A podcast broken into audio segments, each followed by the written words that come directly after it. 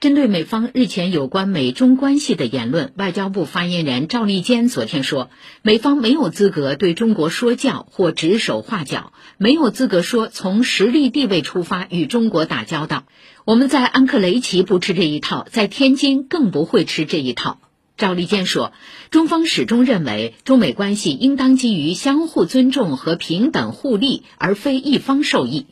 中美关系发展是要有护栏的。但护栏不能由美方单方面定义，美方停止干涉中国内政，停止污蔑抹黑中国，停止损害中方利益，才是中美关系真正的护栏。